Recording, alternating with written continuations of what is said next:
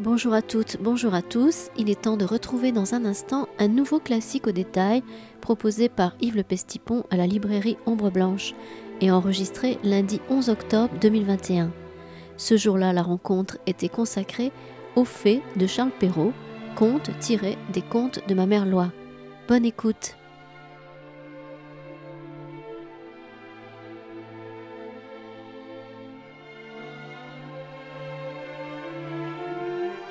Bonsoir, c'est un plaisir de se retrouver nombreux pour euh, le XVIIe siècle et pour Perrault, pour cette énième séquence des, classiques au détail.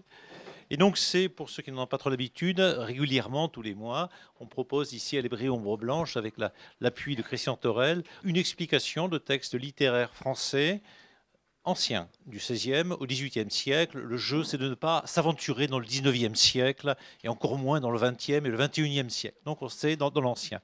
Et donc, dans les temps qui vont venir, la prochaine fois, je crois que c'est le 8 novembre, il y aura du, du Dubélé, il y aura ensuite une dame tout de même, Madame de Genlis. Ensuite, il y aura, parce que ça sera l'année Molière dans 2022, vous savez qu'il est en 1622, nous ferons du Molière pour commencer en janvier, ce sera moi.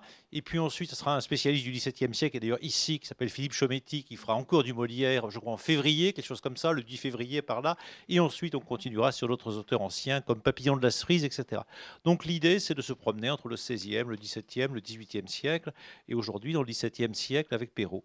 Cette année, c'est l'année La Fontaine, l'année prochaine, c'est l'année euh, c'est l'année Molière, c'est aussi l'année Dante, hein, ceux qui voudront venir à l'hôtel La César voir la traductrice de Dante dans quelques jours, je leur ferai signe, et donc c'est le 21, je crois, il y a Dante qui arrive, euh, puisque Dante est né il y a bien longtemps, et euh, donc tout le monde est né il y a bien longtemps, y compris moi.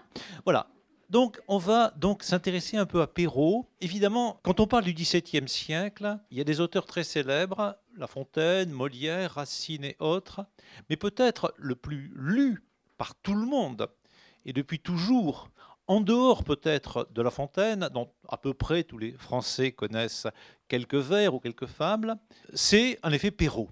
C'est presque devenu comme une sorte d'épithète de nature. Il y a les contes de Perrault on ne sait pas grand-chose de Perrault, mais il y a les contes de Perrault. Voilà, cela existe. Et cela a été euh, mis dans toutes sortes d'éditions avec des dessins, au point d'effacer tous les autres auteurs de contes français. Laissons de côté euh, les contes de Grimm ou autres, les contes d'Anderson, mais les contes de Perrault nous semblent être les contes par excellence. Et encore tout à l'heure, j'étais chez un bouquiniste à la rue de Metz, en face de l'hôtel La César, je regardais, il y avait des tas de contes de Perrault euh, sous la forme de petits livres d'enfants, voilà, Cendrillon, La Belle au Bois dormant, etc., etc. Et donc on sait bien que les Walt Disney, etc., nous ont parlé beaucoup de contes de Perrault et d'autres contes, mais tout de même les contes de Perrault arrivent en quelque façon en tête. Quant à Perrault lui-même, c'est un auteur un peu étrange parce qu'effectivement, c'est un auteur qu'on n'étudie pas dans les classes de lycée et même, on va dire, en hippocagne, en cagne, bien que cette année, de manière extraordinaire, on va dire, Perrault soit mis avec Madame Daunois, on en dira quelques mots, au programme de l'agrégation de lettres modernes, je crois aussi de lettres classiques. Mais de manière générale, on n'a pas grand-chose à dire quand on est en hippocagne, en cagne, en licence, sur ce monsieur Perrault. Et il est vrai qu'il euh, y a beaucoup de raisons de ne pas en dire grand-chose apparemment. Pourtant, c'est un auteur, en effet, assez intéressant et quelque part paradoxal. De Perrault, la première chose qu'on peut dire, c'est que c'est vraiment typiquement un auteur du XVIIe siècle. il naît effectivement en 1628, c'est-à-dire sept ans après La Fontaine, quelques années après Boileau. Donc c'est quelqu'un qui est vraiment un contemporain de ces gens-là, qu'il va connaître, qu'il va fréquenter, qu'il va éventuellement détester, et qui meurt en 1703. Donc il est largement contemporain bon, de la fin du règne, enfin du tout le règne de Louis XIII, mais de l'ensemble, presque pas tout, du règne de Louis XIV. Et donc on a bien là quelqu'un qui est un auteur qu'on appelle un auteur classique français, il a été à l'Académie française, on va voir qu'il a joué un grand rôle, etc. etc. Donc Perrault, en effet un grand classique français, même si on a quelques hésitations à le mettre à côté de Molière, de Boileau, de La Fontaine, de Racine et quelques autres. Il n'est pas tout à fait sur le même panthéon. La particularité de, de Perrault, c'est qu'il a écrit beaucoup, beaucoup publié, mais qu'il n'est connu que pour un seul livre qui, d'ailleurs est en plus problématique, parce que ce livre est en fait composé de deux livres, et ça s'appelle Les Contes, pour nous, les Contes de Perrault, parfois le Conte de Merlois, mais on va rentrer un petit peu dans les détails, parce que c'est un peu plus compliqué que ça. Perrault a beaucoup écrit, mais s'il était mort, par exemple, à 60 ans ou à 70 ans, s'il était mort en 1680 et des poussières, 85, 86, même 90, probablement il ne serait un objet d'étude que pour Philippe Chometti ou pour moi, c'est-à-dire pour des spécialistes d'histoire littéraire qui s'intéresseraient au fait qu'il a écrit un parallèle des anciens et des modernes, qu'il a fait toute une série d'odes pour le roi, d'ailleurs les rois successifs, pour un tas de gens, qu'il a eu une carrière d'écrivain importante, mais à, certains égards discrète, qu'il a joué un rôle dans une affaire qui nous importe, les spécialistes, mais quelques autres aussi, mais la querelle des anciens et des modernes. Mais bon, bien sûr, il aurait droit dans tous les manuels d'histoire littéraire à quelques lignes pour dire voilà une belle carrière. On va dire, pour parler comme Roland Barthes, d'écrivant plutôt que d'écrivain. Barthes oppose les écrivains, ce sont les gens qui écrivent, comme les professeurs écrivent, comme un certain nombre de gens écrivent sans avoir un style tout à fait particulier, une sorte de génie, mettons les mots comme on veut. Et puis en face, donc, des écrivains, il y a les écrivains qui, eux, seraient de notre côté. Donc, quelqu'un qui est intéressant pour l'histoire des idées, pour l'histoire des carrières d'intellectuels, si on peut employer ce terme au XVIIe siècle, quelqu'un qui a joué un rôle très important dans les systèmes des relations en tout genre, quelqu'un qui a joué aussi un rôle important parce que Perrault n'est pas seul, il a des frères, l'un d'entre eux est très célèbre encore pour nous. Il s'agit de Claude Perrault. Claude Perrault, c'est l'auteur très largement de ce qu'on appelle la colonnade du Louvre. Vous savez donc cette immense colonnade qui est à Paris, voilà. Et Perrault a joué un rôle très important dans l'architecture au XVIIe siècle. Il a tenu des rôles, il a contrôlé des dossiers, etc. On va dire c'est un homme d'appareil, hein, véritablement.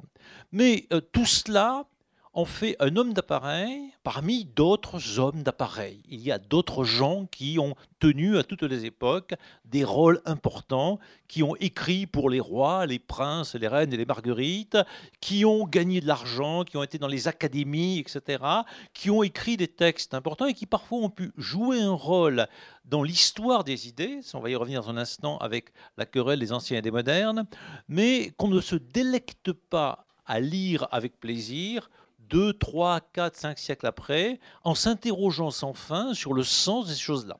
Or, pour Perrault, c'est tout à fait particulier. Une de ses œuvres, qu'on appelle les contes, on continue à les lire avec plaisir. Des quantités de gens lisent pour le plaisir, pour eux-mêmes, ou lisent à leurs enfants le Petit Chaperon Rouge, et bien d'autres contes de Perrault, le Chaboté, qui est très délectable. Et des tas de gens écrivent sur Perrault, ils font des interprétations, on va le voir pour le cas des faits, divergentes sur ce texte-là. Donc c'est un texte qui est actif, mais c'est un texte, on va dire, unique. Alors de ce point de vue-là, Perrault euh, est presque l'auteur d'un seul livre, pour nous, pour la postérité, même si on va voir c'est un peu plus compliqué, mais ce n'est pas l'auteur qui a écrit pratiquement qu'un seul livre. On pourrait dire que La Rochefoucauld est l'auteur d'un seul livre, même s'il a fait des mémoires à côté. Il y a les Maximes de Rochefoucauld, et à côté, bon, il y a les mémoires, mais bon, essentiellement les Maximes et quelques lettres. On peut dire à la rigueur que Cheddarlo Laclos, l'auteur des Liaisons dangereuses, est l'auteur d'un seul livre, même s'il a fait un petit texte sur le boulet creux et un plan des rues de Paris, enfin, etc., quelques petits trucs, et un traité sur l'éducation des femmes, mais il n'y a vraiment qu'un seul roman de Cheddarlo Laclos. Il n'appartient pas à cette catégorie Perrault a beaucoup écrit toutes sortes de choses, de la poésie, des textes, euh, des sortes de contes qui ne sont pas vraiment des contes, des, poèmes, des, textes théoriques, euh, philosophiques, si on veut, historiques, etc. Il y a une masse considérable d'écrits de Perrault, mais une seule chose reste, effectivement, c'est ce petit ensemble de contes qu'on lit et qu'on relit avec plaisir. Donc c'est un peu curieux. Et deuxièmement, Perrault est un anti-Rimbaud. L'idée qu'on a au XXe et au XXIe siècle, c'est un grand artiste. Eh bien, bon, il, crée son œuvre dans, le feu, dans le, etc., dans, l'érotisme, dans la violence, dans le génie le plus jeune possible. Et d'ailleurs, ça continue à être un petit peu vrai. Il y a tout un tas d'aides pour les jeunes artistes du point de vue du conseil général, du conseil régional et compagnie.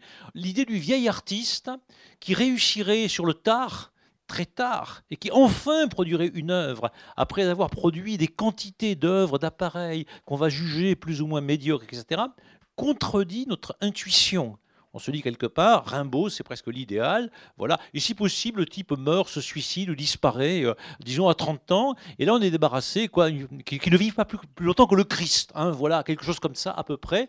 Voilà. Mais Perrault contredit cette idée, on va dire, moderne et presque postmoderne de l'artiste qui commence très très jeune, qui flamboie de mille feux et qui sur le tard, euh, bon alors ou mort ou gâteux est oublié, a renoncé, enfin tout ce que l'on veut dans ce genre.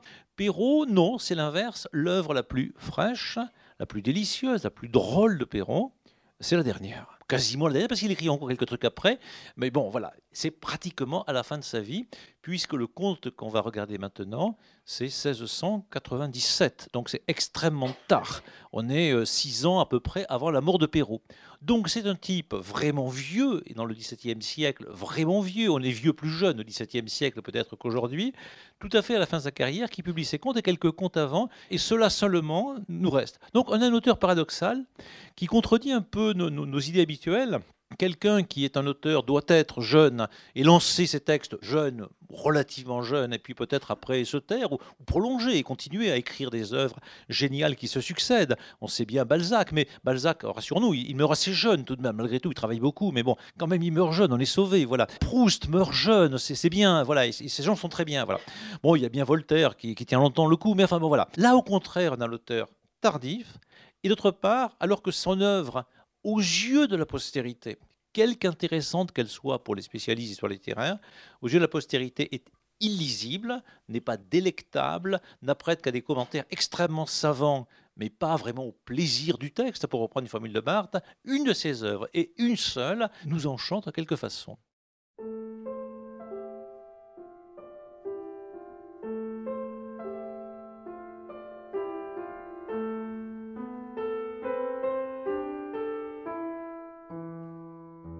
Perrault, bon, bah, qu'est-ce qu'on sait? Donc, il naît dans une famille, il naît à Paris. D'ailleurs, il meurt aussi à Paris. Euh, ce n'est pas un voyageur, ce n'est pas un, explorateur. Euh, on ne raconte pas sur lui des aventures extraordinaires. Il n'a pas participé à des batailles. Il ne semble pas qu'il ait eu un nombre de maîtresses considérable. Il a épousé un peu tard une femme un peu plus jeune. Il a fait un certain nombre d'enfants. Il semble même qu'il les ait aimés. Tout ça est assez étrange. Voilà. Donc, il n'y a pas un truc romantique à raconter sur lui. Il n'a pas donné des coups d'épée comme Cyrano de Bergerac ou tel et tel autre. Il n'y a pas de mythe à raconter sur lui comme sur Molière. On reviendra sur les fake news à propos de Molière, etc. Il a eu un frère euh, jumeau qui est mort jeune et on dit que peut-être certains comme Marc Soriano se trouvent là la, racine de son histoire. Il a eu un fils, on va en reparler tout à l'heure, d'Armarcourt, qui, qui serait peut-être l'auteur d'une partie des contes de Perrault et qui a fini euh, euh, très jeune. Perrault en a été apparemment malheureux, mais surtout qui, euh, dans une affaire de duel tout à fait à la fin de la vie de Perrault, après la publication des contes, a euh, assassiné probablement, ou en tout cas exécuté plus ou moins quelqu'un qui était plus jeune que lui. Donc il n'a pas nécessairement été heureux avec son, avec son fils. Voilà. Mais enfin, bon, c'est des malheurs domestiques qui ne prêtent pas un romanesque considérable. Donc, euh, pas quelque chose d'extraordinaire par des aventures de voyage, par des aventures amoureuses, par un enrichissement extraordinaire, même s'il a fait une belle carrière. Il n'a pas aussi bien réussi que Racine, qui a fini euh, presque à, côté du roi avec Madame de Maintenon en train de regarder la cheminée. Vous voyez, à partir de rien, une, carrière euh, extraordinaire. Non, non. Perrault a bien réussi, mais c'est pas éblouissant, mais c'est vraiment bien quand même comme réussite. Et donc, qu'est-ce qu'il a fait?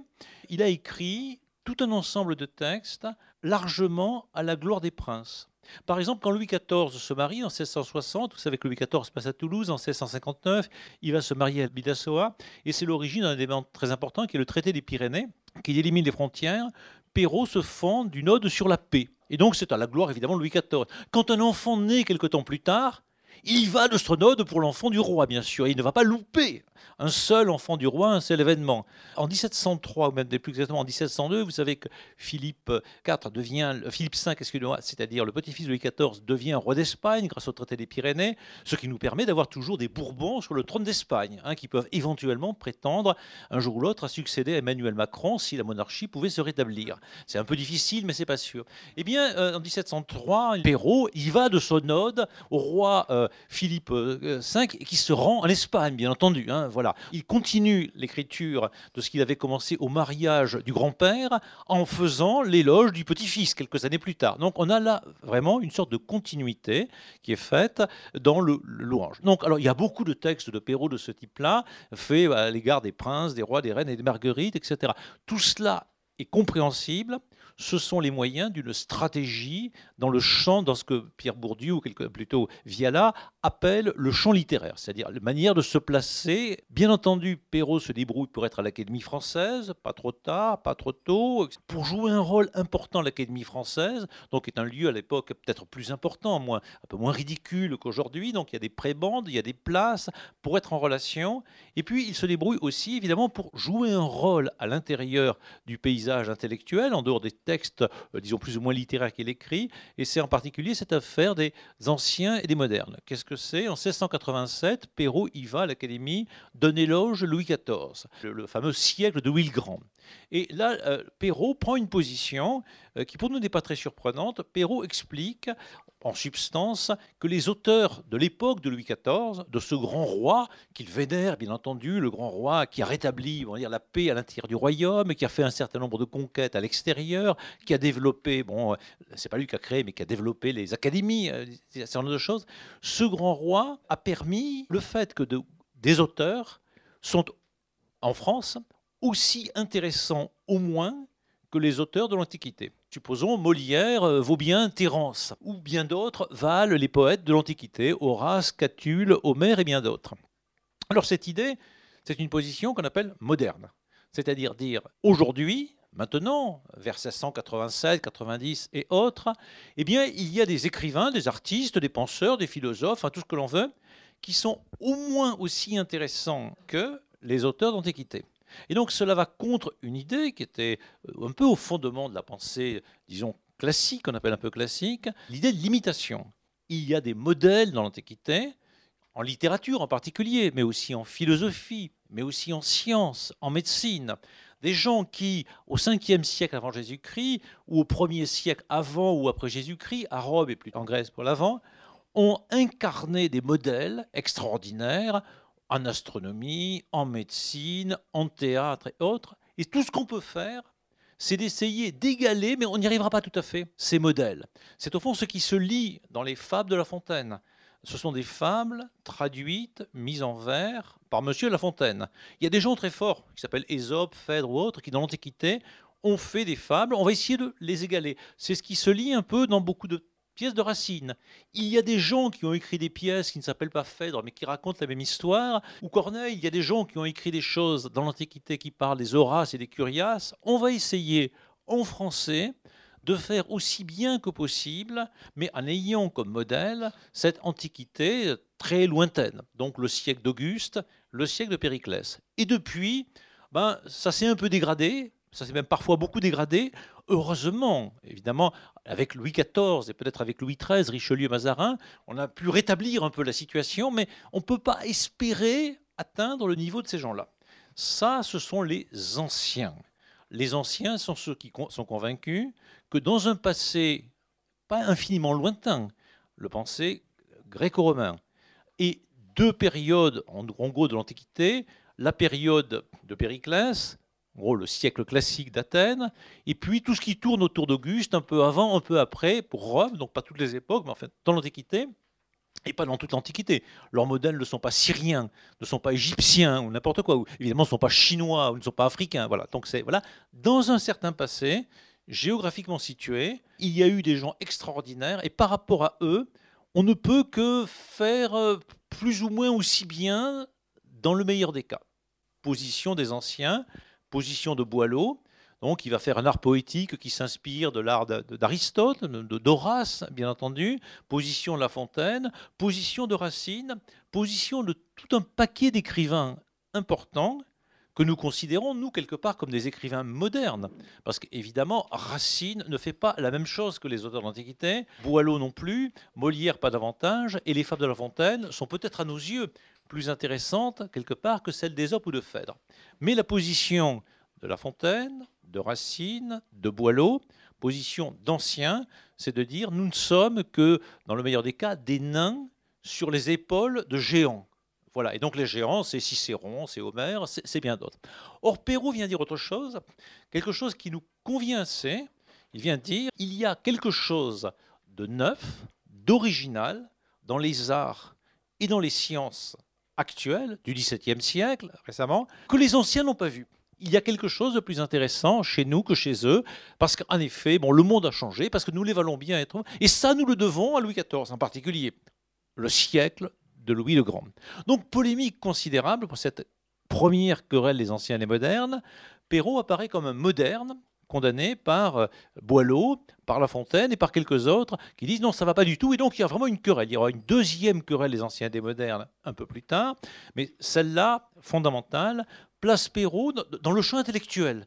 mais on va dire sur des idées euh, qui ne, apparemment ne nous mènent pas tout à fait sur le chemin des contes. On va voir que peut-être que si, ça nous mène sur le chemin des contes. Donc il y a vraiment là un rôle, et on va dire pour les historiens de la littérature, pour les historiens des idées, Perrault joue un rôle très important au début de ce que quelqu'un appelait la crise de la conscience européenne, c'est-à-dire ce moment des années 1680-90, par là 1720, où euh, l'Europe la France en particulier, l'Angleterre, euh, brise en partie, euh, enfin commence à sentir des, brisures autour des vieilles convictions, disons, religieuses, étatiques, etc. Et on se dirige vers ce qu'on appelle l'esprit des Lumières, ou des choses de ce genre en Allemagne ou en Angleterre, qu'on peut comparer un petit peu. Et donc là, il y a un moment où Perrault joue un rôle dans l'histoire des idées. C'était probablement pas son intention, mais il est embarqué dans cette affaire-là. Tout cela en fait quelqu'un d'intéressant pour l'histoire des idées. L'autre jour, dans un colloque à l'université, autour de l'optique dans les lettres, quelqu'un est venu nous parler du parallèle qu'a fait Perrault, sur, les intellectuels, et il y a un chapitre consacré à l'astronomie, et donc Perrault connaît bien l'astronomie du temps, réfléchit dessus, et donc dans un colloque savant sur l'optique dans les lettres, effectivement, Perrault a sa place, mais on va dire ce n'est pas cela qui nous fait lire généralement Perrault. Ce qui nous fait lire Perrault, en effet, ce sont les contes de Perrault. Alors, ces contes de Perrault, Perrault les fait donc, je l'ai indiqué, assez tard. Il y, a, plusieurs hypothèses sur les raisons pour lesquelles il s'y est mis, mais euh, aucune n'est complètement satisfaisante véritablement. Qu'est-ce qu'on sait? C'est que Perrault publie deux paquets de contes, des contes qui sont en vers, et ensuite des contes, pour nous les plus, les plus connus probablement, comme Le Petit Chaperon Rouge, des contes qui sont en prose. Le premier paquet est composé de Grisididis, des souhaits ridicules et de Podane. C'est des contes qui sont en vers. Alors il les publie d'abord d'une manière ou d'une autre, et puis très peu d'années plus tard, il rassemble un petit paquet de contes qu'on appelle parfois les contes de la mer Loire, parce que dans une gravure qui se trouve à l'entrée, il y a écrit Contes de la mer Loire, mais qui sont ces, contes ou, récits qu'on appelle le, plus souvent les contes de Perrault, dans lesquels il se trouve présent les faits. Et donc là, on est en 1697, si je me trompe, dans les très tard, hein, dans le XVIIe siècle. Et cet ensemble-là a un succès considérable. Mais ce succès considérable ne fait pas nécessairement de Perrault le père des contes, non pas de Perrault, mais euh, le père du genre des contes.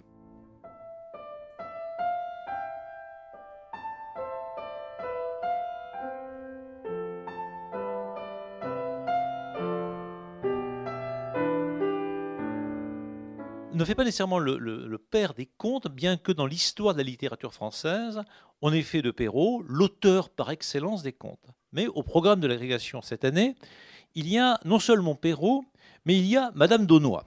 Madame Daunois, c'est une autrice qui est à peu près exactement contemporaine de Perrault pour ce qui est de la publication de ce recueil de contes de fées. Elle est un peu plus jeune que Perrault, mais elle est contemporaine, c'est-à-dire autour de 1697. Elle publie un ensemble de contes qui sont là présents, dont l'oiseau bleu, le rameau d'or, etc., qui sont plus longs en général que les contes de Perrault, qui ne sont peut-être pas moins intéressants que les contes de Perrault, qui sont nettement moins connus que les contes de Perrault, mais qui témoignent qu'au même moment, une autrice publie en même temps donc un ensemble de contes et semble-t-il avec plus de succès sur le moment que les contes dits de Perrault. Et puis il y en a une autre qui est la nièce de Perrault, qui s'appelle Mademoiselle l'héritier, qui est encore un peu plus jeune, qui est une nièce de Perrault, et qui publie un petit ensemble de contes au même moment, dont l'un ressemble assez étrangement, on y reviendra, à ce conte qui s'appelle Les Fées, qui s'appelle Les Enchantements de l'éloquence, qui revient là. Donc il y a plusieurs auteurs ou autrices qui publient au même moment des textes qui racontent des histoires de fées.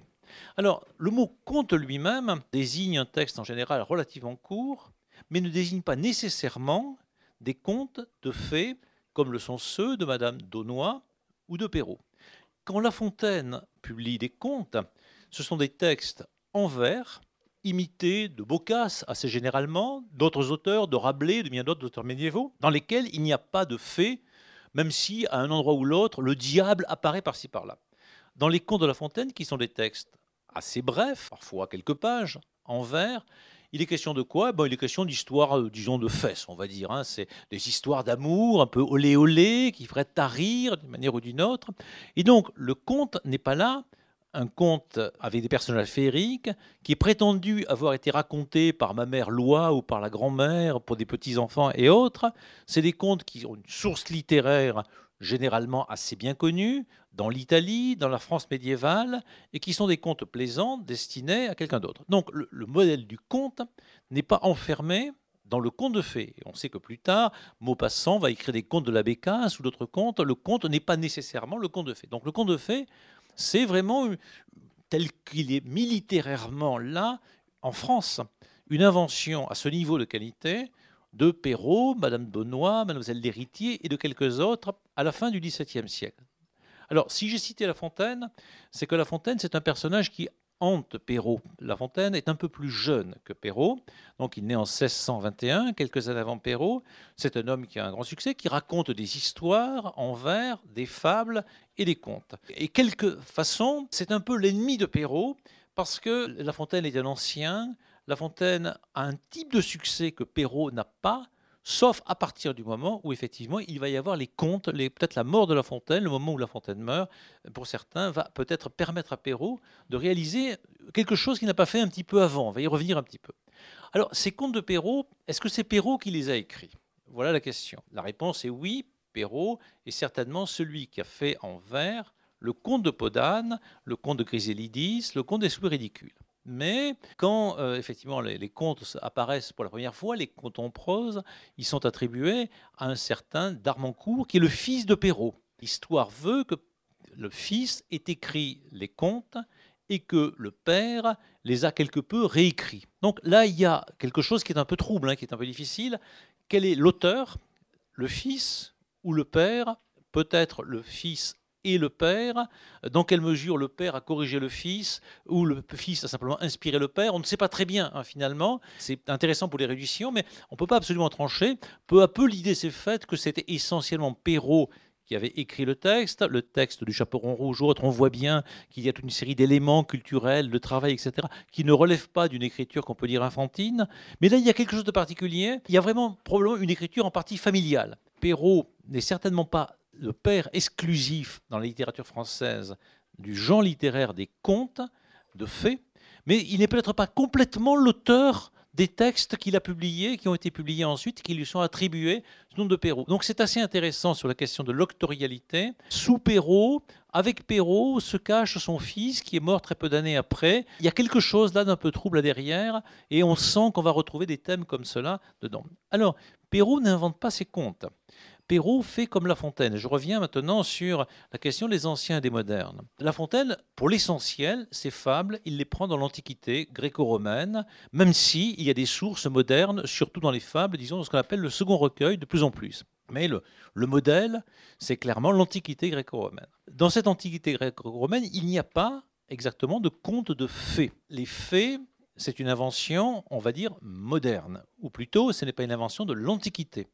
Les faits, bon, il y a plusieurs hypothèses sur l'étymologie du fait. Ça a sans doute à voir avec fatum, peut-être le destin, peut-être fari, la parole. Enfin, il y a plusieurs hypothèses. Mais bon, ce qu'on appelle faits, qui en langue française sont des faits au féminin, mais qui peuvent avoir quelques rapports avec les elfes au masculin dans notre langue, ce sont des créatures un peu intermédiaires, qui ne sont pas des dieux, bien entendu, qui ne sont pas non plus des anges, mais qui ne sont pas des êtres humains, qui ont un certain nombre de pouvoirs bénéfiques ou maléfiques, qui apparaissent en corrélation avec l'action de héros ou de gens qui ne sont pas du tout des héros.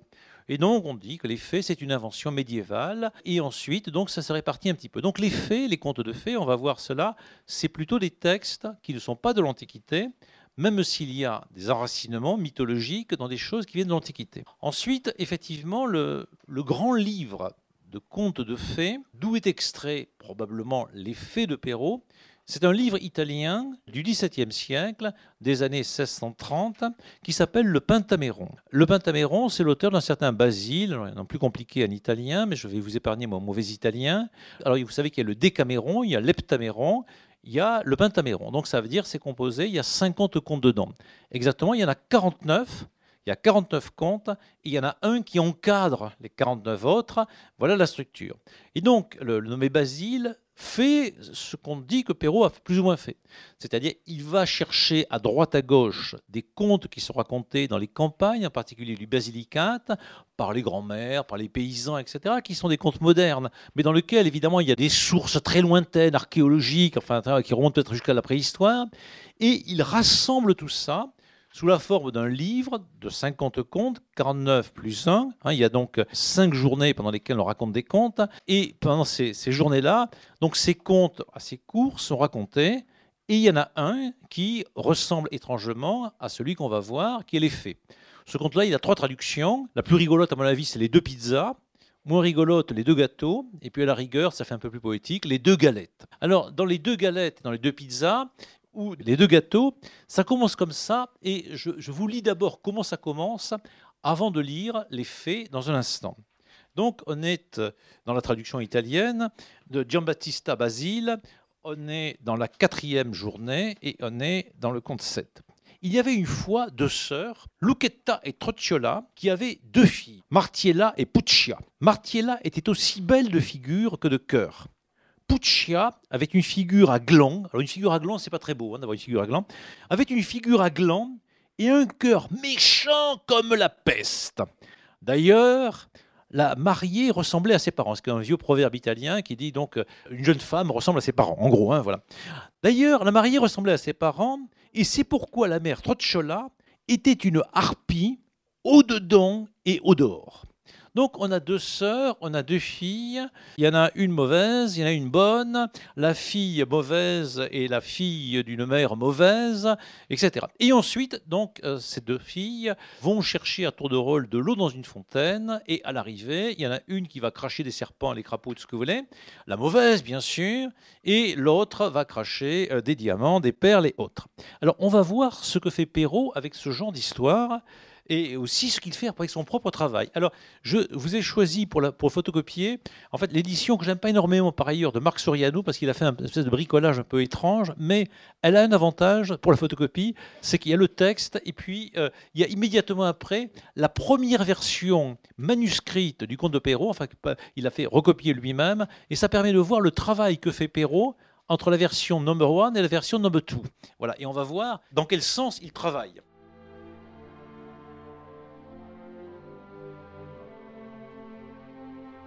Vous écoutez Yves Le Pestipon lors d'un classique au détail consacré au conte Les Faits de Charles Perrault, enregistré lundi 11 octobre 2021 à la librairie Ombre Blanche à Toulouse.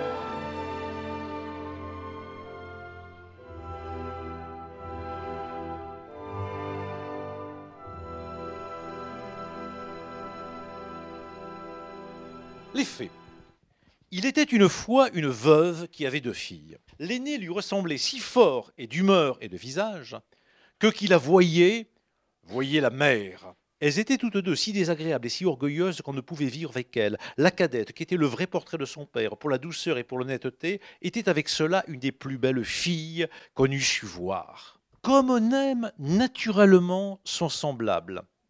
Cette mère était folle de sa fille aînée et en même temps avec une aversion effroyable pour la cadette. Elle la faisait manger à la cuisine et travailler sans cesse. Il fallait entre autres choses que cette pauvre enfant allât deux fois le jour puiser de l'eau à une grande du milieu du logis et qu'elle en rapportât plein une grande cruche. Un jour qu'elle était à cette fontaine, il vint à elle une pauvre femme qui la pria de lui donner à boire. Oui, dame, ma bonne mère, dit cette belle fille et rinçant aussitôt sa cruche, elle puisa de l'eau au plus bel endroit de la fontaine, et la lui présenta, soutenant toujours la cruche afin qu'elle bût plus aisément. La bonne femme, ayant bu, lui dit Vous êtes si belle, si bonne et si honnête, que je ne puis m'empêcher de vous faire un don car c'était une fée qui avait pris la forme d'une pauvre femme de village pour voir jusqu'où irait l'honnêteté de cette jeune fille. Je vous donne pour don poursuivit la fée, qu'à chaque parole que vous direz, il vous sortira de la bouche ou une fleur ou une pierre précieuse. Lorsque cette belle fille arriva au logis, sa mère la gronda de revenir si tard de la fontaine. Je vous demande pardon, ma mère, dit cette pauvre fille, d'avoir tardé si longtemps. Et en disant ces mots, il lui sortit de la bouche de roses, de perles et de gros diamants. Que vois-je? Dit sa mère tout étonnée. Je crois qu'il lui sort de la bouche des perles et des diamants. D'où vient cela, ma fille? Ce fut la, première fois qu'elle l'appela sa fille. La pauvre enfant lui raconta naïvement tout ce qui lui était arrivé, non sans jeter une infinité de diamants. Vraiment, dit la mère, il faut que j'y envoie ma fille. Tenez, Fanchon, voyez ce qui sort de la bouche de votre sœur quand elle parle. Ne seriez-vous pas bien aise d'avoir la même don? Vous n'avez qu'à aller puiser de l'eau à la fontaine, et quand une pauvre femme vous demandera à boire, lui en donner bien honnêtement. Il me fera beau voir, répondit la brutale. Allez à la fontaine. Je veux que vous y allez, reprit la père. Et tout à l'heure. Elle y alla, mais toujours en grondant. Elle prit le plus beau flacon d'argent qui fut dans le logis. Elle ne fut pas plutôt arrivée à la fontaine qu'elle vit sortir du bois une dame magnifiquement vêtue qui vient lui demander à boire. C'était la même fée qui avait apparu à sa sœur, mais qui avait pris l'air et les habits d'une princesse pour voir jusqu'où irait la malhonnêteté de cette fille. Est-ce que je suis venue ici? lui dit cette brutale orgueilleuse, pour vous donner à boire? Justement, j'ai apporté un flacon d'argent tout exprès pour donner à boire à madame. J'en suis d'avis. Buvez à même si vous voulez. Vous n'êtes guère honnête, reprit la fée sans se mettre en colère. Eh bien, puisque vous êtes si peu obligeante, je vous donne pour donc à chaque parole que vous direz, il vous sortira de la bouche ou un serpent ou un crapaud. D'abord que sa mère l'aperçut, elle lui cria Eh bien, ma fille, eh bien, ma mère, lui répondit la brutale en jetant de vipères et de crapauds. Ô ciel s'écria la mère, que vois-je là? C'est sa sœur qui en est cause, elle me le paiera Et aussitôt elle courut pour la battre. La pauvre enfant s'enfuit, elle alla se sauver dans la forêt prochaine. Le fils du roi, qui revenait de la chasse, la rencontra, et la voyant si belle, lui demanda ce qu'elle faisait là toute seule et ce qu'elle avait à pleurer. Hélas, monsieur, c'est ma mère qui m'a chassé du logis. Ah, le fils du roi, qui vit sortir de sa bouche cinq ou six perles et autant de diamants, la pria de lui dire d'où cela lui venait. Elle lui conta toute son aventure, le fils du roi en devint amoureux, et considérant qu'un tel don valait mieux que tout ce que pouvait donner un mariage à un autre, l'emmena au palais du roi son père, où il l'épousa. Pour sa sœur, elle se fit tant haïr que sa propre mère la chassa de chez elle, et la malheureuse, après avoir bien couru, sans trouver personne qui voulut la recevoir, alla mourir au coin d'un bois. Moralité. Les diamants et les pistoles peuvent beaucoup sur les esprits. Cependant, les douces paroles ont encore plus de force et sont d'un plus grand prix. Autre moralité. L'honnêteté coûte des soins, elle veut un peu de complaisance, mais tôt ou tard elle a sa récompense, et souvent dans le temps qu'on y pense le moins. Voilà qui est rigolo et vraiment affreux. Voilà qui est vraiment étrange comme conte, vraiment étrange, qui se trouve dans le livre Entre le Chaboté et Cendrillon. Alors, c'est un drôle de conte pour au moins, trois raisons. D'abord parce qu'il s'appelle Les Fées. C'est un curieux titre, c'est-à-dire quand on l'écoute un peu, on entend faits, les faits. Hein. Euh, c'est-à-dire vous pouvez l'écrire de, plusieurs orthographes et même le mettre dans le printemps des poètes sur l'éphémère. Et donc on est parti, et là on devient lacanien, on est vite assez perdu. Mais comme Perrault n'avait pas lu Lacan, apparemment, mais j'en suis pas sûr, euh, il y a quand même une chose un peu étrange, c'est que ce texte s'appelle Les faits. On sait bien ce que sont les faits, on en a parlé un instant, mais quand on compte les faits, il n'y en a qu'une là-dedans. C'est la même deux fois. Dans un premier cas, c'est une pauvre femme, mais dans l'autre cas, c'est une belle femme, très noble, très brillante, etc. Et donc on se dit, c'est un peu étrange parce que ce conte s'appelle l'effet, on pourrait l'appeler autrement. On pourrait appeler les deux sœurs, la maman et ses filles, euh, les crapauds et les diamants. Enfin, mais, pourquoi l'appeler l'effet alors que les fées n'ont qu'un rôle à l'intérieur de cela? Et, surtout parce que c'est un peu étrange, il n'y a qu'une seule fée à l'intérieur de tout ça. Dans d'autres versions racontées par d'autres, il y a effectivement deux fées. Mais Perrault a rassemblé les deux fées en une seule fée. Donc c'est un peu bizarre. Deuxième bizarrerie, quand on regarde un peu ces contes, il y a deux moralités. Alors, ce n'est pas tout à fait exceptionnel dans les contes de Perrault. Les contes qui précèdent, le conte qui suit, il y a aussi deux moralités. C'est un peu embêtant tout de même parce que, apparemment, du point de vue de la simplicité, on se dit un récit doit avoir une application. C'est souvent le cas dans les fables, pas toujours chez La Fontaine. Parfois, il y a deux morales chez La Fontaine.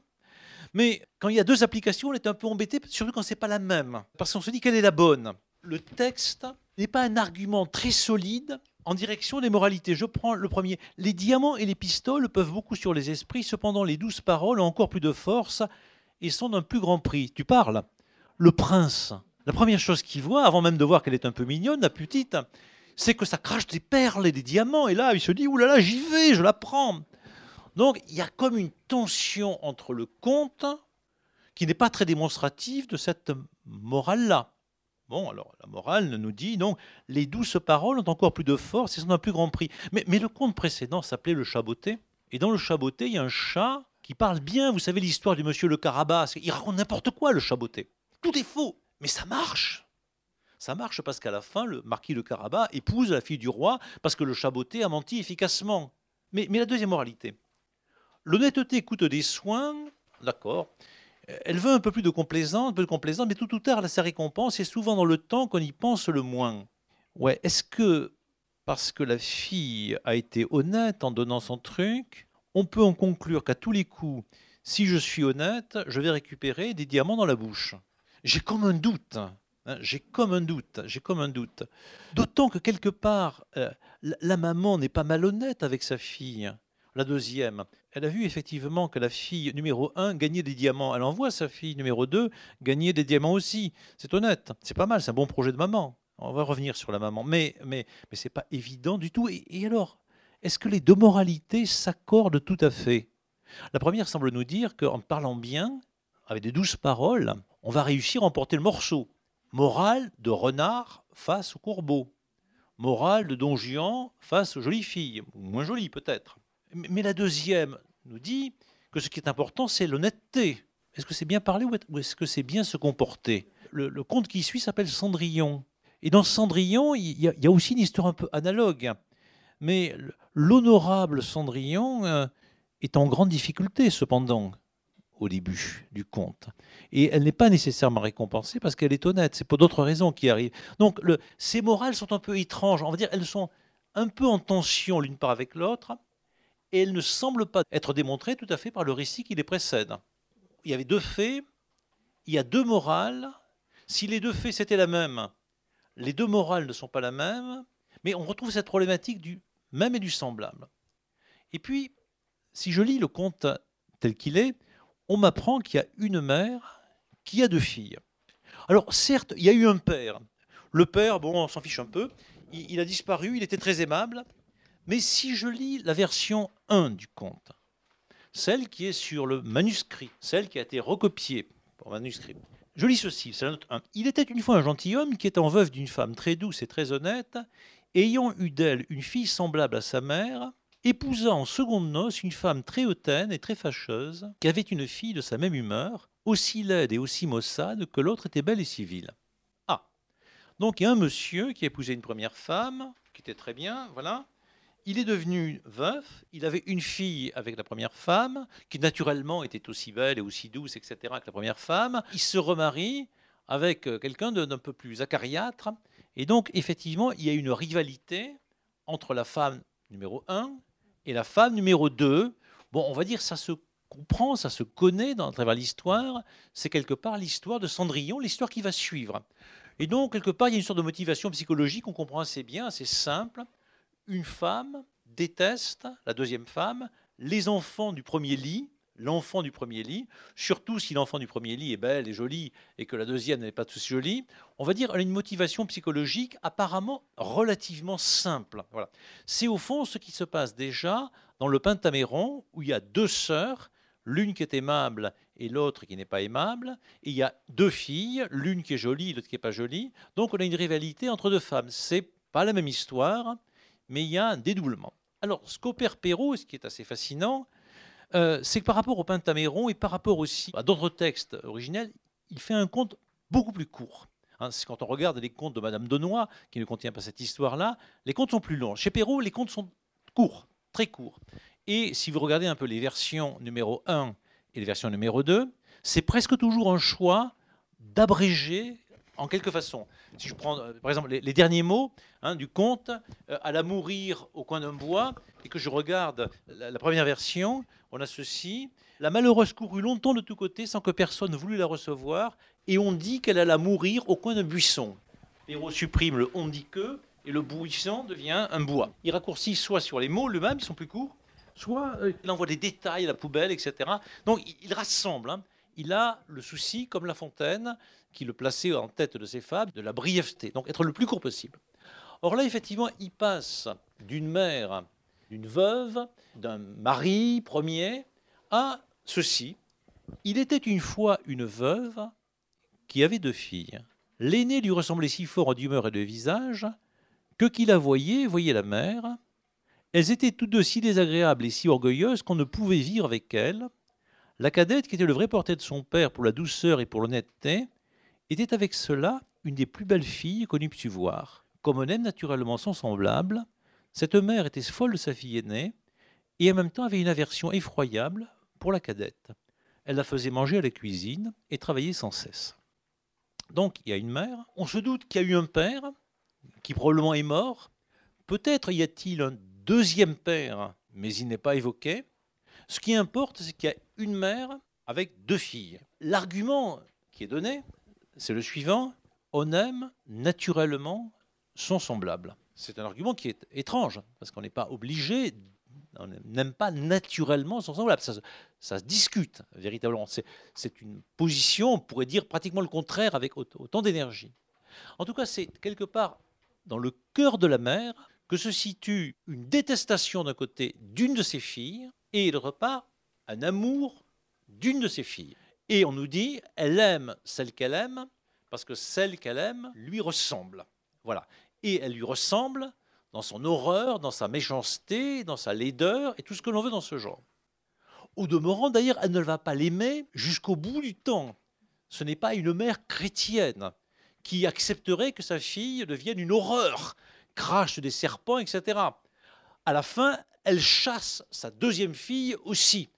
Elle n'est pas prête à adopter l'enfance inadaptée en quelque manière. Hein, l'enfant euh, débile, insupportable, horrible, la maman n'en veut pas non plus. Et donc, au bout du compte, la maman chasse les deux filles. C'est très étrange. On est éduqué souvent, surtout depuis Victor Hugo, ah, l'amour d'une mère, amour que nul n'oublie, etc. Voilà, bon, l'amour parfait de la mère, la Vierge Marie qui aime son fils en dépit de toutes les bêtises qu'il fait, qui, au bout du compte, le conduit sur la croix. Mais elle l'accompagne jusqu'au bout et elle ne l'engueule pas. Hein. Mon fils, tu fais un peu le con, là, ouais, je comme ça. Au contraire, elle l'accompagne.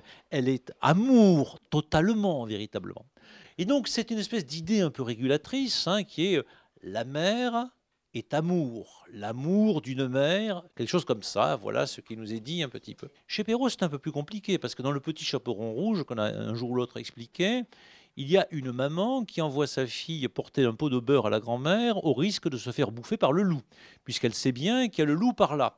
C'est un peu étrange, une maman qui envoie sa fille porter un petit pot de beurre à la grand-mère, en sachant qu'il y a un loup qui est pas loin et qu'il y a une chance sur deux ou sur trois que ça va se manger par le loup, ce qui arrive d'ailleurs très bien. Et on sent bien, bien entendu, que la maman n'est pas si amoureuse que ça de sa fille, dont elle est folle par ailleurs. Donc il y a quelque chose de trouble dans l'amour de la mère. Il y a quelque chose de pourri dans l'Orient du Danemark pour Shakespeare, mais chez Perrault, il y a quelque chose de trouble du côté de l'origine. Alors, c'est aussi pour cela qu'effectivement, les psychanalystes adorent réfléchir sur Perrault.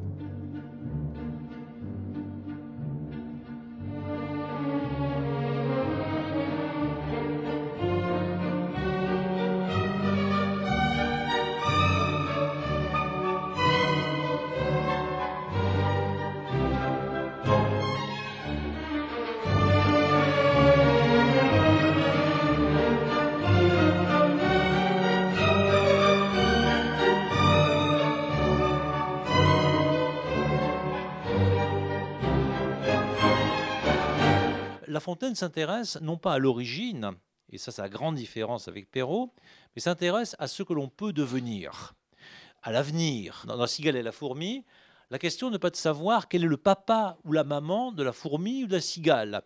Si le papa ou la maman sont des ogres ou je ne sais pas quoi. Moi, cigale, un certain jour, je rencontre une certaine fourmi, je lui demande pas ses papiers, d'où tu etc.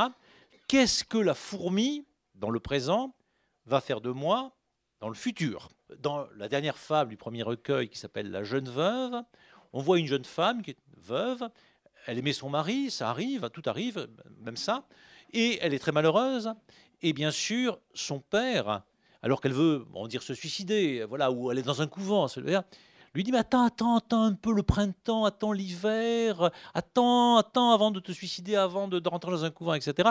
Et quand le printemps revient, la jeune fille trouve qu'elle sait bien de s'habiller bien, les oiseaux reviennent, etc. Toute la bande des amours revient au colombier, et elle demande à son père Où est donc le jeune mari que vous m'avez promis? dit-elle. Et donc, la question, c'est de passer l'épreuve de l'hiver. Le père n'a nullement envie de manger sa fille ou de la violer. Le père accompagne sa fille au présent dans les chemins de l'avenir. Et donc, ouverture, passage de l'épreuve difficile, mais accompagnement. Chez Perrault, la question est très différente. C'est pas vers où on va, mais peut-être la grande question, c'est est-ce que papa n'est pas un ogre? Est-ce que maman n'est pas une ogresse? Est-ce que maman n'a pas envie de manger mes enfants quand je me marie euh, avec la belle au bois dormant et que j'enfante la belle aurore et les petits jours? Maman quand même a envie de manger les enfants, voilà. Hein, voilà. Et, là, c'est quelque part insupportable. Et donc là, il se joue quelque chose dans les faits qui est très étonnant et, on voit bien le travail que fait Perrault. À partir d'une histoire disons, de rivalité, de, marâtre, qui est une rivalité qu'on peut entendre assez facilement. Il simplifie l'histoire en ramenant la mère, on laisse de côté le père, il y a eu un père, on ne sait pas ce qui s'est passé véritablement, les pères disparaissent, et la question c'est le rapport de la mère avec ses filles. Or, il y a une sorte d'énigme, une énigme euh, presque scandaleuse. Il y a une fille qui est aimée et il y a une fille qui n'est pas aimée. Et si elle n'est pas aimée, c'est qu'elle n'est pas semblable à. Et là, on sent bien aussi qu'on a quelque chose d'étrange, parce que euh, dire qu'on aime son semblable, excusez-moi, et qu'on ne peut aimer que son semblable, c'est dire le seul amour possible, c'est l'homosexualité. C'est aimer le même. Or, quelque part, dans la théorie de, l'amour, depuis les troubadours ou avant, ce que j'aime, c'est aussi ce qui est absolument différent. On va dire non pas simplement pour un homme une femme, pour une femme un homme, mais, quelque chose qui est ailleurs. Euh, je m'appelle Roméo, j'aime Juliette parce qu'elle est une famille qui est vraiment opposée. Et là, et là est quelque chose de vraiment très important. Moi, Roméo, celui qui est du côté de, Rome, de la mélancolie, enfin de tout cela, hein, du bois des fous, qui va euh, du côté du bois de Sycomore, j'aime Juliette, c'est-à-dire le soleil, le soleil, le feu, Jules César, tout ce que vous voulez, enfin tout ce qui est le contraire de moi-même. Et là, il y a peut-être l'amour. Mais dire on n'aime que son semblable, c'est très triste. C'est l'inverse de l'amour érotique des troubadours, mais c'est aussi l'inverse de l'amour chrétien. Le Christ ne lui dit pas aime ton copain qui ressemble à toi, mais aime un salopard, un pauvre, un type que tu ne comprends pas, etc., qui vient frapper à la porte et qui ne te ressemble pas. Si toi qui es juif, qui aime que les juifs, non, non, non, non, non, tu vas aimer quelqu'un qui n'est pas comme toi, et là se trouve quelque part l'amour. Donc il y a là quelque chose qui a sans doute une vérité psychologique. Aimer le même, on sait bien qu'on on est tous tentés d'aimer le même. Mais en même temps, c'est presque l'inverse de l'amour. Et quelque part, on se dit que la mère ne doit pas aimer le même. Parce qu'effectivement, la mère enfante quelque chose qui n'est pas elle. Que ce soit un garçon ou une fille, son enfant est absolument autre. Et la mère qui n'aime que son même, elle s'aime elle-même. Et donc c'est le miroir véritablement. Et c'est la mort. Et la mère a rapport avec la mort. Et donc là, on a quelque chose qui radicalise beaucoup l'interrogation qu'on peut lire dans le conte des fées, tel que le raconte par exemple Mademoiselle d'Héritier, ou tel que le raconte autrement, bien sûr, le texte italien, ou beaucoup de sources. Ramenant du côté de la mère et de la mère seule, il y a une grande interrogation. Alors, quelles sont les raisons de Perron On ne les sait pas très bien. Mais euh, il y a probablement des raisons esthétiques. Il veut faire des contes brefs et des contes, on va dire, pleins d'esprit en même temps. Mais il fait aussi des choix qui font que ces contes deviennent plus mystérieux, beaucoup plus mystérieux que les contes de la tradition originelle. Le petit chaperon rouge, le petit poussé, le chaboté sont chez Perrault des textes extrêmement mystérieux. Voilà, il y a, il y a un travail d'écriture qui fait que l'on ramène à quelque chose. Et l'on voit bien effectivement que ces histoires de la mère, euh, qui est une seule mère, il n'y a pas deux sœurs, le mari a disparu, etc., plonge, et vraiment le conte tout entier, du côté de l'origine.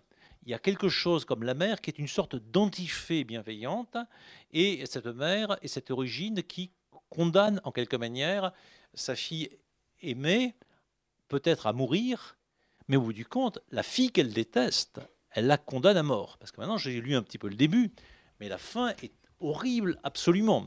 Parce qu'en effet, la fille laide, affreuse, abominable, qui a tous les traits d'être abominable, puisqu'en effet, elle n'a pas du tout envie d'obéir à sa maman, et quelque part, elle a raison, elle n'a pas du tout envie d'aller à la fontaine, elle n'a pas du tout envie de porter à boire à cette femme qu'on lui dit, etc. Et quelque part, elle n'a pas tout à fait tort, elle fait preuve d'un mauvais caractère absolu, mais à la fin, c'est vraiment terrible.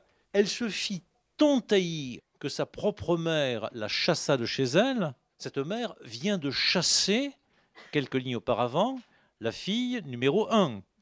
Monsieur, c'est ma mère qui m'a chassé du logis. Euh, si le père, dans l'évangile, doit accueillir toujours son enfant, même prodigue, ici on a une mère qui chasse ses enfants du logis. C'est pire que dans Candide, où Candide se fait chasser du chasseau de, Donc, la bonne a été chassée du logis parce qu'au fond, la mauvaise n'a pas réussi comme elle à avoir des diamants dans la bouche, mais la mauvaise est aussi chassée du logis parce que effectivement, elle est insupportable. Et qu'est-ce qui arrive? Et la malheureuse. Et là, le mot de Perrault est intéressant. C'est malheureux peut se prendre dans plusieurs sens. Un sens la méchante, hein, presque dans ce sens-là, voilà. Mais aussi la malheureuse, comme le, pauvre bûcheron de La Fontaine, le malheureux, c'est-à-dire le sens un peu de Victor Hugo. La pauvre femme sur laquelle le, malheur tombe, elle n'y peut rien. Elle n'est pas belle, elle est méchante, c'est pas, pas sa faute, c'est comme ça. Et après avoir bien couru sans trouver personne qui voulut la recevoir, donc pas pour elle de prince, elle alla mourir au coin d'un bois. Et donc sa mère ne l'accompagne pas dans la mort. Il n'y a évidemment pas de prince du tout. Et alors qu'elle n'a rien fait finalement que de ne pas avoir voulu obéir à sa mère en faisant effectivement la gracieuse ou en essayant de, trouver un moyen de séduire la fée, numéro 2, elle meurt au coin d'un bois. Qu'est-ce qu'elle a fait simplement? Elle n'a pas servi à boire à une dame qui se présentait dans la forêt. Donc c'est d'une injustice morale, on va dire, absolue. Et la mère, finalement, a chassé sa fille numéro un, et en la chassant, on va dire aveuglément, elle lui a permis de rencontrer un jeune prince. Alors, dans les autres versions du conte, il y a des histoires très compliquées. C'est long l'histoire avec le prince, il y a parfois plusieurs princes qui se, qui se pointent, il y a des princes partout. Là, c'est très simple, il y a un prince, un seul, ça suffit. Euh, c'est un prince chasse, nature, tradition et populaire, etc. Hein, voilà, c'est un prince moderne. Il va à la chasse, voilà, bon, comme un crétin, il va à la chasse, il est là, très bien, il est là, il voit la fille, et regardez ce qu'il dit, elle lui contate son aventure, le fils du roi en devint amoureux, et considérant qu'un tel don valait mieux que tout ce qu'on pouvait donner en mariage à un autre, l'emmena au palais du roi son père, où l'épousa. Ça va très vite, et l'argument décisif, c'est pas l'aventure, c'est pas la beauté de la jeune fille, c'est le don. Et donc, la mère n'avait pas prévu qu'en chassant sa fille, elle lui ferait rencontrer au bout du compte un prince. Elle aurait pu rencontrer le loup, ou n'importe quoi d'autre, ou un violeur, ou je ne sais pas qui. Voilà. Elle rencontre le prince, elle a beaucoup de chance. Et donc, que devient la mère à la fin? Il y a eu plusieurs variations sur ce conte. Il y en a un récemment qui a raconté l'histoire suivante. La fille qui crache des venins finit heureuse. Pourquoi? Parce qu'elle épouse un spécialiste des serpents. Qui, voilà, ça va très bien, qui est au CNRS et compagnie. Et quant à la fille qui crache des diamants, la pauvre, elle épouse un escroc qui, qui l'exploite abominablement. Voilà. Et donc, on a fait des suites sur les deux filles, donc la variation. Oui, mais la mère. Alors, c'est là, bon, le génie, quelque part, de l'écriture de Perrault. La mère disparaît absolument à la fin. On pourrait imaginer une sorte de suite où la mère se, mord les doigts en se disant Zut, quoi, j'ai perdu mes deux filles. Maintenant, quelle vieillesse solitaire je vais avoir, quelque chose de ce genre. Ou la mère tentant de retrouver sa fille mariée au prince, soit pour manger les enfants, la petite aurore et le petit jour, soit pour avoir une place dans le château du prince. La mer est totalement évacuée à la fin. Donc le conte finit un, un silence sur la mer, mais pas tout à fait, parce qu'on entend la mer dans mourir, à la mourir au coin d'un bois. Donc il n'y a pas la mer, mais il y a la mort. Véritablement à la fin. Alors la mère sans doute survit, on n'imagine pas qu'elle se suicide, enfin voilà, mais on peut, on peut très bien, voilà, la mère se tire une balle dans la tête parce qu'elle s'est débarrassée de ses deux filles en quelque manière. Mais on peut aussi imaginer que la mère jouit, est heureuse, enfin j'ai plus mes filles. Parce qu'en effet, ça se lit euh, en filigrane dans l'autre conte de Perrault. Ce qui est très embêtant quand on est une mère et qu'on a des filles, c'est que les filles euh, sont des concurrentes un potentiel. Et qu'un jour ou l'autre, peut-être, les filles seront plus jolies, plus désirables, plus appétissantes que moi, la maman. Et donc, c'est pas si mal qu'il y en ait une qui soit casée avec le prince, on n'entendra plus parler, et l'autre qui est casée avec la mort, véritablement, on entendra plus parler. Et donc, Perrault ne donne aucune explication sur le rôle de la mère, véritablement, au lecteur de faire ce qu'il veut. Et c'est là qu'arrive l'humour des moralités. Parce que quand on, lit le conte un petit peu en se disant qu'est-ce qui se passe dans ce conte? Qu'est-ce que c'est que cette histoire de mère euh, qui est déplacée par rapport aux autres histoires de mère qu'il y a dans les autres contes qui sont antérieurs à Perrault Et donc on est, on dans une plus d'interrogation. Alors il faut convoquer Freud, Lacan, etc., euh, aller chez le psychanalyste, etc., voir les sorciers, les sorcières, s'interroger véritablement qu'est-ce qui se passe dans cette histoire extrêmement trouble et qui met en péril le christianisme, hein, véritablement? Parce que cette image de la mère, qui est la Vierge Marie, qui aime son fils, est remplacée par une autre image là. Alors qu'on est pris dans des questionnements que les modernes ont déployés sur Yano et bien d'autres. Voilà. Mais toute personne qui, lit un peu ce texte avec des outils un peu modernes, on a Elle mourut au coin d'un bois. Moralité. Les diamants et les pistoles peuvent beaucoup sur les esprits. Alors c'est très comique, enfin, c'est affreux, hein, voilà. c'est abominable. Enfin, voilà. Elle mourut au coin d'un bois. Il n'y a, pas pire formulation. Hein. On dirait l'année terrible de Victor Hugo, quelque chose comme ça. Hein. Voilà, c'est crac. Alors on attend les violons, le film du dimanche soir, la mort, etc. Bon voilà, Belphégor, ce que vous voulez, c'est l'horreur. Les diamants et les pistoles peuvent beaucoup sur les esprits. Cependant, les douces paroles ont encore plus de force et sont d'un plus grand prix. Mais elle est morte, la fille. Elle est morte, c'est terrible. Et donc, entre la fin du conte et cela, il y a un trouble absolu. C'est bien pire que la fin de Le loup et l'agneau de La Fontaine. À la fin du loup et l'agneau, euh, le loup mange l'agneau, sans autre forme de procès. C'est terrible. Il n'y a pas à la fin une petite morale qui est là pour nous faire rigoler un petit peu. Voilà. C'est terrible. C'est absolument terrible. Ici, après avoir montré l'horreur vraiment du sort de la fille malheureuse, on passe à quelque chose qui est aimable, galant, qui pourrait être une sorte de l'éloquence, etc. Il y a une fable de La Fontaine dans laquelle La Fontaine dit Le doux parler, ainsi dans les dangers qui nous suivent ton croupe, le doux parler ne, nuit de rien. Ça s'appelle le, le, cygne et le cuisinier. Oui, d'accord, le doux parler ne nuit de rien. Tout ça est très aimable. Morale de corbeau, morale de, de cygne, éventuellement, qui chante ici ou là. Mais là, non. La fille mauvaise aurait pu dire ce qu'elle voulait, la mère la hait à partir du moment où elle crache, des, pas des diamants, mais des crapauds, et elle va mourir au coin d'un bois, on va dire, sans autre forme de procès. Il n'y a même pas de procès. La mère ne justifie rien véritablement. Première morale qui est très décalée.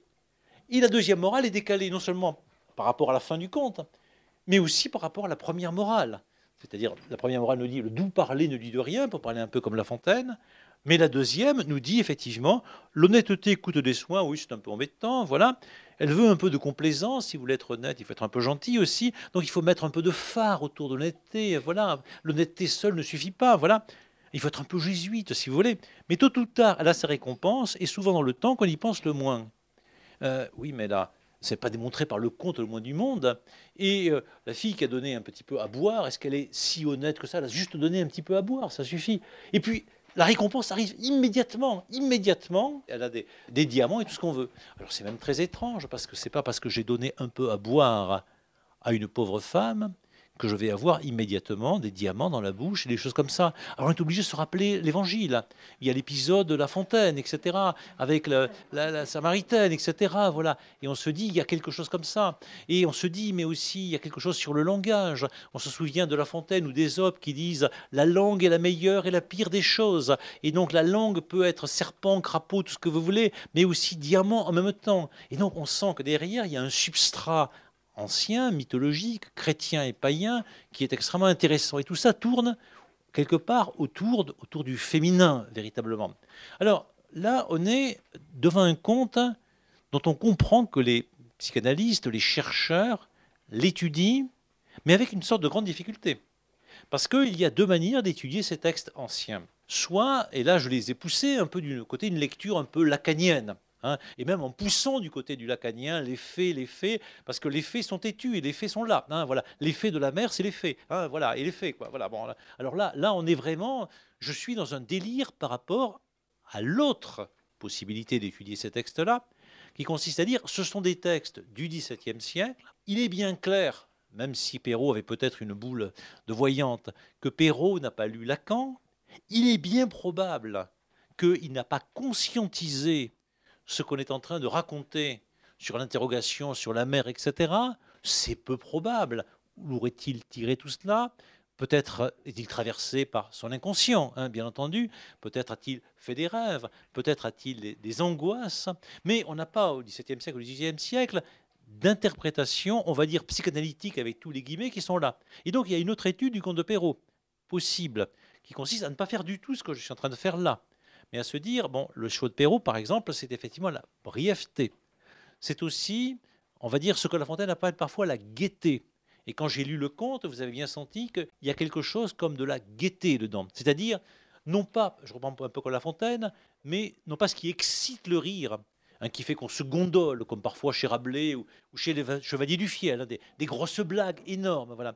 Mais quelque chose qui donne un certain tour, qui fait qu'on peut regarder ce qui est raconté avec un plaisir légèrement à distance. On peut parler de galanterie ici, si on n'appelle pas galanterie au sens de Madame, c'est de la porte devant vous, voilà, mais quelque chose de, de léger, d'agréable, de délicieux. Et l'on sent bien que dans ce conte-là, tel que Perrault le raconte, il y a en effet quelque chose qui est ce certain tour, qui plaît, qui est agréable, qui quelque part vient peut-être de la fontaine, qui vient des précieuses ou des précieuses, qui fait que tout cela est aussi une histoire que l'on se plaît à raconter, que l'on se plaît à raconter avec plaisir. Et là, à ce moment-là, eh on, on, regarde, par exemple, les parenthèses qu'introduit Perrault. Et là, on est sur un autre type de lecture. Par exemple, à la première page, la bonne femme ayant bu, lui dit Vous êtes si belle, si bonne et si honnête, que je ne puis m'empêcher de vous faire un don. Parenthèse. Car c'était une fée qui avait pris la forme d'une pauvre femme de village pour voir jusqu'où irait l'honnêteté de cette jeune fille. Et ce procédé de la parenthèse, on le retrouve à la page suivante, quelque part en haut de la page 74. Ce fut là la première fois qu'elle l'appela sa fille. Et donc là, on, se dit, tiens, on va faire un autre type de lecture que celle que j'ai faite tout à l'heure. Non pas une lecture hein, voyez, qui plonge vers le fondamental, l'origine, des choses comme ça, mais le fait que euh, Perrault apparaît comme narrateur. Alors Perrault, pas nécessairement l'homme, mais il y a un travail de narrateur, on va dire à partie double. Donc il raconte une histoire, et puis en même temps, à l'intérieur de la parenthèse, il intervient et fait une sorte de deuxième couche de récit. Alors si je reprends par exemple, car c'était une fée qui avait pris la forme d'une pauvre femme de village, il explique au lecteur qui est censé ne pas savoir, mais qui naturellement sait, comprend bien, puisqu'on connaît plus ou moins l'histoire des fées qui a été racontée plein de fois et plein de fois, on explique au lecteur qui le sait déjà, ce qu'il doit savoir, mais qu'il sait déjà. Et donc, c'est l'occasion de faire apparaître en effet le mot fée. C'était une fée qui avait pris la forme d'une pauvre femme pour voir jusqu'où irait l'honnêteté de cette jeune fille. Donc, plaisanterie, mais en même temps, apparaît une autre idée. Cette fée est en train de faire passer une épreuve à la jeune fille qui est là. Alors, si on prend le mot épreuve, je le prends à Marivaux. Dans les pièces de Marivaux, il y a des fées d'ailleurs, et on fait passer des épreuves à des, des gens. Voilà. Et donc, la fée n'est pas là pour rien. La fée, c'est le professeur, c'est moi avec mes cagneux autrefois, ou Philippe Chometti avec ses étudiants, ou, le jury d'Agringue. On est là, euh, on fait passer le capet sur l'irrigation les étudiants pour voir, non pas jusqu'où va leur honnêteté, parce que bon, voilà, euh, encore que parfois, oui, peut-être, il y a parfois une épreuve citoyenne autrefois dans ces épreuves, mais en tout cas pour voir où va le savoir. Et donc, on découvre que la fée est en train de vouloir faire passer une épreuve à cette jeune fille. Donc à ce moment-là, un système euh, curieux. Il y a la maman qui déteste sa fille parce que sa fille ne lui ressemble pas. Mais il y a une fée dont on dit là qu'elle est une vieille femme et qui ressemble donc à la grand-mère ou l'arrière-grand-mère, quelque chose comme ça, qui est là pour faire passer non pas une épreuve de beauté, mais une épreuve de moralité à la fille. Et donc là, ça change un peu le sens du conte. Euh, c'est un conte qui prend une dimension un peu initiatique, avec quelqu'un qui fait passer une épreuve, qui est la fée. Et la fée, à ce moment-là, ça devient compliqué. Parce que la fée n'est plus simplement la brave dame qui vient là, qui est là par hasard, salut, tiens, tu, donne-moi à boire. Ah, tu es vraiment très gentille, ma petite, je te donne un don, etc. Non, non, la fée maintenant quelqu'un qui vient faire passer un examen à la fille, qui mène l'enquête, qui cherche la vérité. Voilà. Alors ça c'est passionnant parce que la fée cherche la vérité sur la fille, mais nous lecteurs nous cherchons la vérité sur le conte. Et où est la vérité de ce conte véritablement? La voit, elle se recule de plus en plus. Peut-on trouver la vérité de ce conte? Enfin voilà, où ça se cache la vérité de ce conte. Et donc on a là un double narrateur. Hein. Il y a le narrateur et celui qui intervient en commentant la narration. Donc il y a un effet de rire mais il y a l'introduction dans le rire même d'une autre dimension du conte, qui est la fée investigatrice, la fée posant des questions. Et puis je vais ensuite. D'où vient cela, ma fille? Deuxième chose. Ce fut là la première fois qu'elle l'appela sa fille. Alors là, euh, c'est pas tout à fait le même statut. Dans le premier cas, il y avait un côté amusant. On a bien compris que c'est une fée, on nous prévient que c'est une fée, on le savait, et puis il y avait un côté informatif sur la fée n'est peut-être pas simplement ce que vous croyez qu'elle est. Elle est peut-être aussi une examinatrice. Point important. Ce fut là la première fois qu'elle appela, sa fille. C'est, lecteur, faites attention à chacun des mots du conte. Elle l'appelle ma fille, ce qui d'un côté est naturel, puisque c'est la mère et la fille. Mais ça ne va pas de soi. La fille devient la fille, et vous voyez qu'il y a des mots entre fée, fille, etc., forme, enfin tous ces mots-là, foi, elle ne devient la fille qu'à partir du moment où elle crache des diamants, de l'or, etc.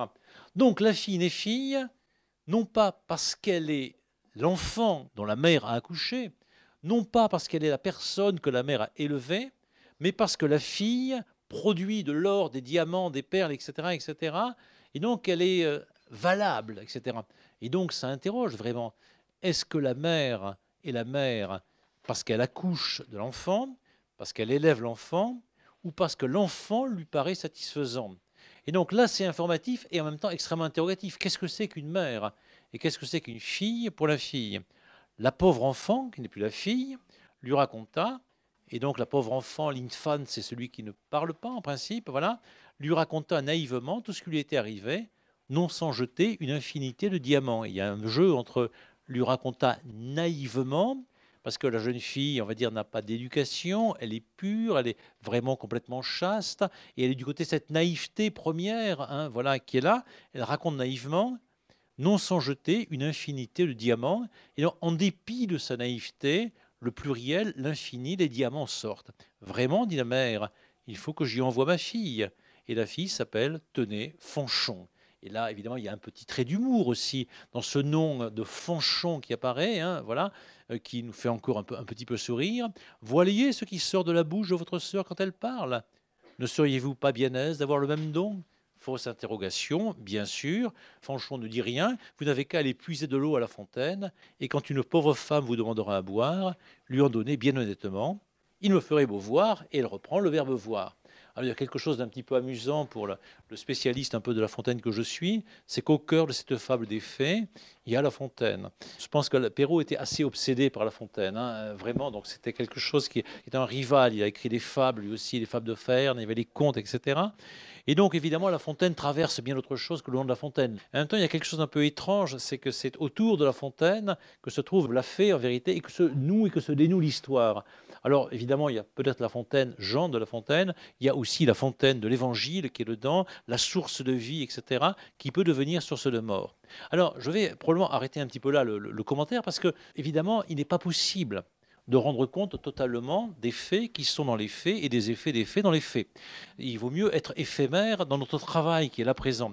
Donc le compte est en fait infini. Voilà. Si Podane m'était compté, j'y prendrais un plaisir extrême, dit La Fontaine avant que Perrault ne le compte lui-même.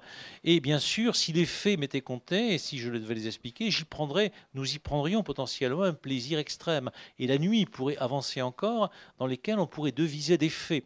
Parce qu'en effet, ce conte n'a pas un bon titre. Les fées, c'est pas un bon titre, mais c'est le meilleur des titres du monde, puisque tous les contes de fées doivent s'appeler quelque part les fées, et qu'un bon conte de fées est quelque chose qui quelque part boite, laisse apparaître quelque chose d'autre que le sens qui est là. Ce conte a deux moralités, mais aussi il y a peut-être une infinité de moralités ou pas du tout de moralité. Et ce conte porte moins sur ce qui va advenir que véritablement sur ce qui est à l'origine. Et ce qui est à l'origine, c'est aussi ce qui va devenir. C'est aussi la mort, qui est aussi la mère, quelque chose comme ça.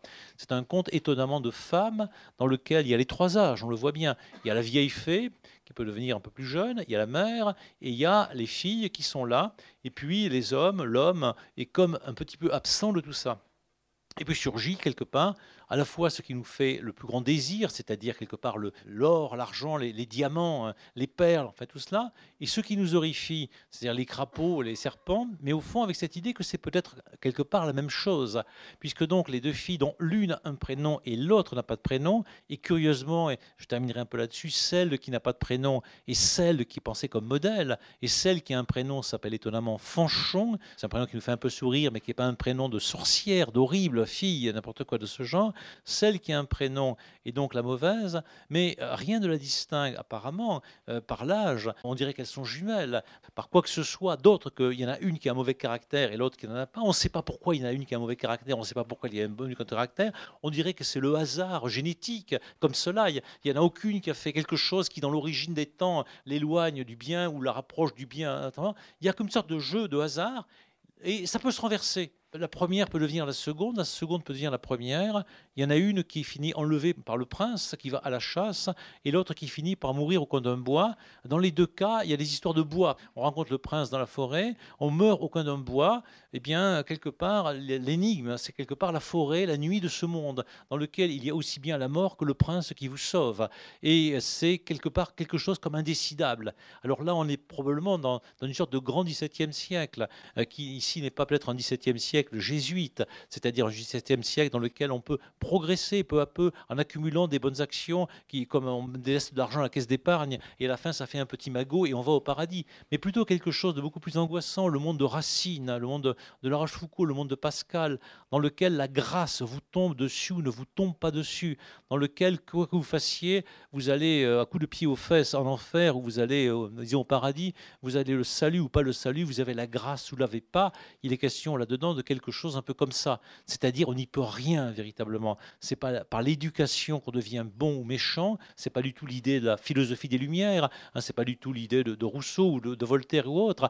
La fille mauvaise, elle est mauvaise, elle est mauvaise, elle le restera. La fille bonne, elle est bonne, elle le restera. La mère est absolument indécidablement euh, amante d'une de, ses filles, mais détestant l'autre. Il n'y a pas de progrès possible. Il n'y a, que la mort, hein, véritablement, qui est là.